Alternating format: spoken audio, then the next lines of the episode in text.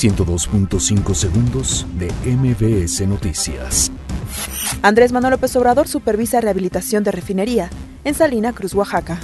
PAN pide a López Obrador dejar de gobernar con memorándums. Alfonso Durazo asegura que actuación de Guardia Nacional es constitucional. Instituto Nacional de Migración anuncia fuga de 16 migrantes indocumentados en Comitán. Gobierno de Tamaulipas busca recuperar bienes de Yarrington en Estados Unidos. INE avala más de 4.000 solicitudes de poblanos que radican en el extranjero. La Comisión Nacional de Derechos Humanos denuncia incumplimiento de autoridades para proteger el cañón del sumidero. Más de 25 millones de alumnos de educación básica regresan a clases este lunes. El Partido Socialista Obrero Español gana las elecciones generales en España.